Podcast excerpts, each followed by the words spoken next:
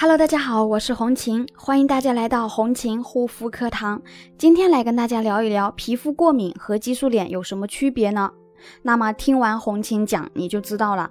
有不少的朋友呢，明明已经患了激素脸，却不知道，想当然的认为我只是皮肤过敏了而已。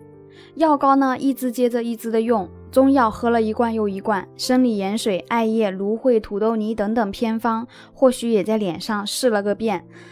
导致皮肤呢错过最佳的修复时机，还无形中导致了皮肤啊情况加重。这一切呢都是因为使用了不对症的错误的啊方式方法。归根结底呢是对激素依赖性皮炎的认识不够，没有正确的去区分过敏脸和激素脸。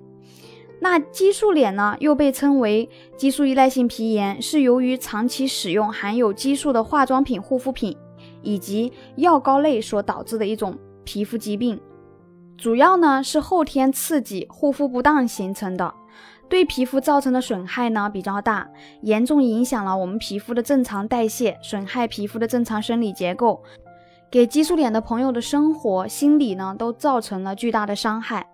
那过敏呢？过敏主要是指肌肤对外界环境产生不适所表现出来的一种反应，比如常见的像花粉过敏、金属过敏。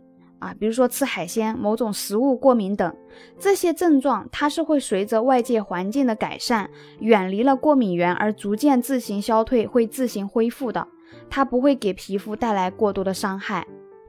那普通过敏呢，通常呢几天一周皮肤它就会恢复。如果朋友们有什么不懂的，或者有什么肌肤问题呢，可以私信红琴。